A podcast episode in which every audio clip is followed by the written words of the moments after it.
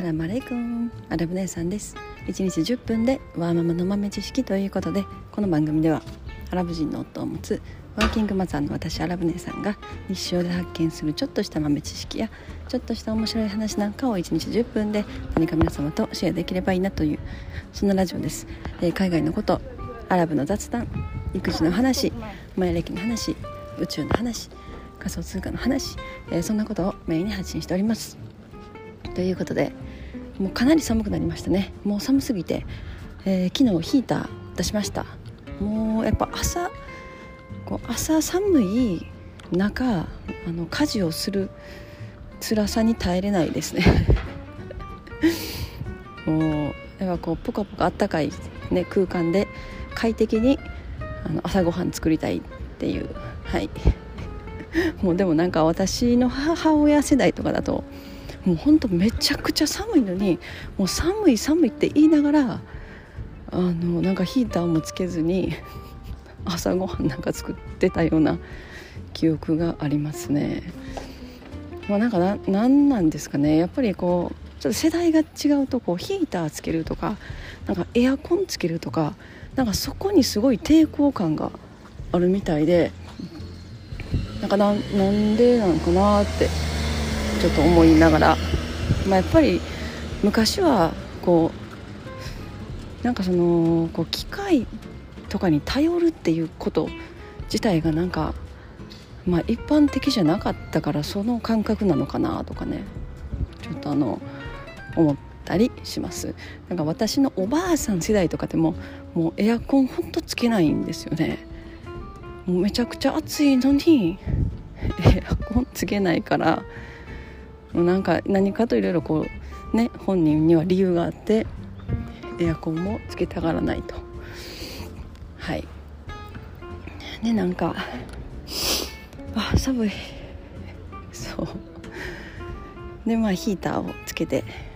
えー、昨日からすごい快適ですね。まあでもこう電気のヒーターとかだともうむちゃくちゃ電気代高くなりますよね。でもこうガスのヒーターだと、まあ、そこまでそこまで高くない。まあなんか全然まだ許容範囲かなっていう。はい。えー、今日の本題はですね、えー、いつもあのコメント欄で皆さんいろいろコメントを頂いてそこからなんかあってこう思うことをなんか最近喋れるのですごいありがたいです。ありがとうございます。で特に最近はあのまた関陽さん戻ってこられたんで 関陽さんのコメントからなんかこうあって思うあこれちょっと喋りたいなって思うようなことがね結構多いのでありがとうございます。はい。えー、っと抹茶さん抹茶さんのコメントで、えー、夫さんが旦那さん会社を辞められるっていうことでもうそれは決定になってるんですかね。もう近々。近々も辞めるみたいな感じなのかな。まあでもワクワクと不安とありますよね。まあでもなんか会社辞めて、まあ、これまでその培ってきたスキルをもとに何かご自身であの始められるのかなとかちょっとあの思ってます。また教えていただけたら嬉しいです。ということでまあ自動運転ね。なんか自動運転のこともコメント欄書いていただいてくださったんですけど2025年になったらまあ自動運転が一般的。いやもうもう本当に一気に来ると思いますね。なんかそういうこうテクノロジーの変化の波っていうのは。もうすでにアメリカでは結構、まあ、試験的にっていう感じになってますけど特にアリゾナアリゾナでもう本当にあの自動運転のあのタクシーとかみたいな感じのものすごいいっぱいいますね。なんかなんかねいや怖いですよね。誰も乗ってないのに。あの車は誰も乗ってないのに動いてて。でもそれが多分おそらくアプリとかで操作できるのかな。その自分が乗りたいタクシーとかが、まあ、自分がいてる場所で自動的に止まるみたいな。で中誰も乗ってないっていう。面白いですよね。でもなんか日本もそういう風になってくるのかなっていう。でも確かにそうなったらもう本当すごい便利だしなおかつもあの個人がそれぞれその車を所有するっていう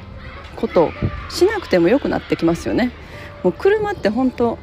あのもう持ってるだけですっごいお金かかるじゃないですか。私ももう今でこそ本当に車全然もう持ってないし買わなくなったしもう以前は車なんかしょっちゅう買い替えたりで、まあ、1人1台いるじゃないですかやっぱり。で私が乗るアラボットが乗るみたいななんかそんな感じ。もう街の中に住んでて車もいらないよねって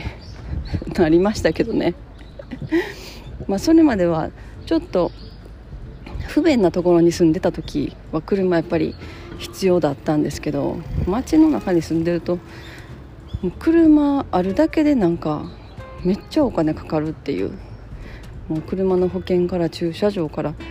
なんかガソリンから何ていうのかな。なんか時々こう修理修理というか故障したらでそれもなんかあのお金かかるしみたいな。なんかそういうのがどんどんなくなってくる気はしますよね。もう本当にアプリとかでピピってちょっとどっか行きたい時だけその自動運転の車がピーって来るみたいな感じ。でそしたらその来た車にパッて乗ってで行きたい場所に行ってっていうなんかそんな世の中にはなりそうな気しますよね。はい、えー、で今日の本題はですねあのー、フリーランス。なんか関陽さんのコメントでフリーランス。フリーランスで何をするのか。フリーランスだって何をするのかっていう。なんかそんな話をしたいなと思いました。まあなんか会社を確かに辞めて自分で何かを始めるっていう方はどんどんどんどん増えてくるし、まあ、確かにあのアメリカではもう本当にそれが増えてきて今どのぐらいまだ半分人口の半分はいってないですね。おそらく3分の1以上はでもフリーランス。もっとかな。でも半分近く近いぐらいの数字になってきてると思いますね。だからそれがもうそのフリーランスの数が会社員を超えるっていう未来はもうすぐ目前だと思いますねそれがどんどんどんどんこう広がっていってだからこれがやっぱりあのいわゆる、まあ、今 Web3.0 っていう世界がどんどん広がっていってますけれどもそこであの DAO と呼ばれるね、まあ、未来の、まあ、会社会社じゃないけどその、まあ、未来の働き方みたいな形そのそれがすごく増えてくると思いますよね。なので株式会社、まあ、今あるもう、ね、昔ながらの株式会社みたいな形の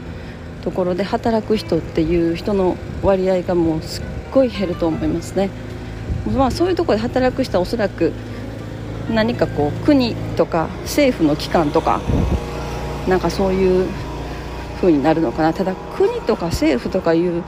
なんかくくりもすごい違う形に変わりそうな気がしてますね、まあ、それはここ数年の話ではないと思いますけど、まあ、私の娘たち子供たちが大きくなる頃にはものすごいガラッと変わってる気がしますね、うん、だからまあ DAO, DAO のやっぱりなんかいいところ。結局はやっぱりその中央で管理してるまあ社長みたいな人がいないっていうところはやっぱ大きいですよね。もうすでにその何か決められた目的のもとにそれにこう共感したりそれを自分も一緒にやって、えー、作り上げたいっていう人たちが集まる。で同じ意思のもと。でそこにまあ決められたルールに沿って、えー、皆さんが自立分散的に動くことによってその目的を達成するっていう。でその達成した目的から得られる、まあ、利益が自動的に参加した人たちに、まあ、分配されていくっていう、まあ、そういうものがこう DAO って呼ばれる。その形がものすごくたくさん増えていくのかなと思いますね。まあ、言ったら今なんて本当株式会社を作った人まあ最初の創業者代表取締役結局のところやっぱり何て言うのかな。働く人たちはもうそのなんか自分のためというよりもその会社のためえ創業者のために自分の労力を全部あの捧げてるっていう感じですもんね。だからなんかやっぱりちょっと変わっていかないといけないんだろうなと思いますよね。だからまあさまあ言ったらそういうその最初に何かまあこういうことをやってみたらいいんじゃないかっていうことを提案する人っていうのはもちろん必要だけれどもただそれは提案した人だ人であってそのそこからそれに賛同する人たちが集まって一緒に何か、まあ、ルールとかそれをどうやって達成していくかっていうものを一緒に決めていってでそこで人を増やしていき、あのー、それぞれが自分の、まあ、スキルとかできることとかを最大限に生かす形で分散的に仕事をするっていうのがまあなんかいいですね。聞こえはいい感じ。ただそれがこう現実的にうまく回るかっていうのは今まだまだちょっと難しいと思いますね。もう少しなんかこうツールというかそれをこううまく管理するようなツールとかも全然出てきてないしでまあ多少はなんかありますけれども何て言うのかな全部英語だしその日本で、まあ、広まるというかそういうのが使われるようになるまではやっぱ言語の壁っていうのもあるしなんかまだまだまだもうちょっと難しいこう課題がたくさんあるなっていう気もしますけれども。でもなんかそういう例えばこう自分が共感したものなんかこれこの、ま、グループというかこの DAO の目的すごい楽しそうとかこれは自分も考えていたこととかをなんかやろうとしてる、まあ、DAO とかに参加して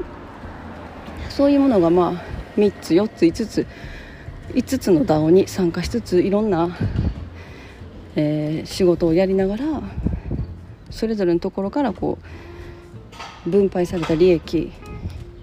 を得るみたいな、まあ、そういう働き方に変わってくると